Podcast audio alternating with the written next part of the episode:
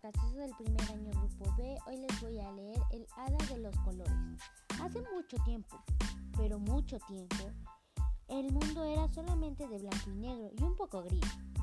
Era así porque no había descubierto los, no se habían descubierto los colores, pero en un buen día ocurrió algo inesperado.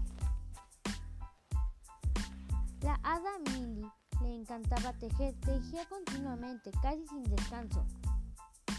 Caso, sacos blancos para la princesa Luna, gorros grises para el duende Tilún, mantas muy blancas para las hadas y gorros muy negros para el rey de Dimán. Pero era bastante distraída cuando eh, dejaba el tejido por, para cocinar. A su regreso ya no lo podía encontrar. ¿Dónde lo habré dejado? ¡Qué cabeza la mía! murmuraba entre suspiros. Buscaba por toda la casa, miraba abajo de la almohada negra y sobre la cama blanca.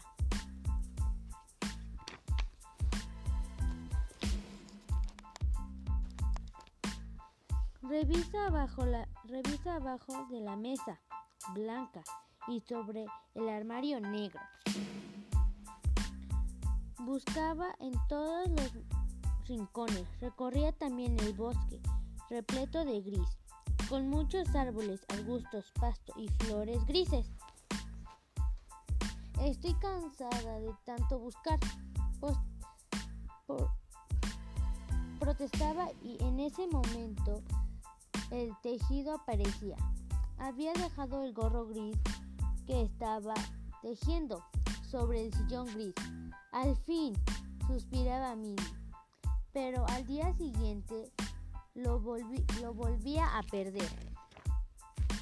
Una tarde cuando el hada Milly tejía una bufanda muy larga y muy blanca, alguien llamó a su puerta.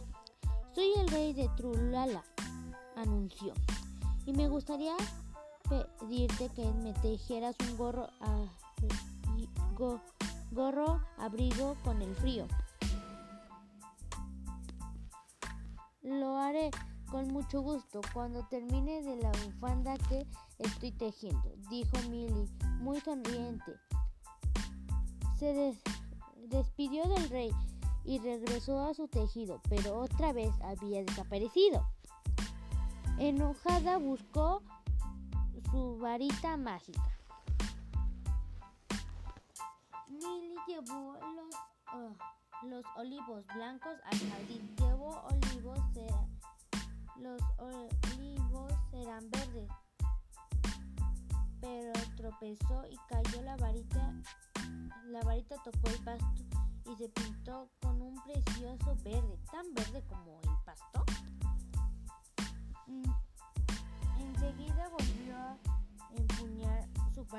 Y exclamó blue blue de azul. Lo que, señalé, lo que señalé será azul. De pronto sopló un viento muy fuerte y la varita quedó apuntada hacia el cielo que quedó tan a su lado como el mismo cielo. ¡Qué lindo! exclamó todos cuando vieron el césped y el cielo con esos colores tan bonitos, pero los olivos siguieron blancos como la nieve.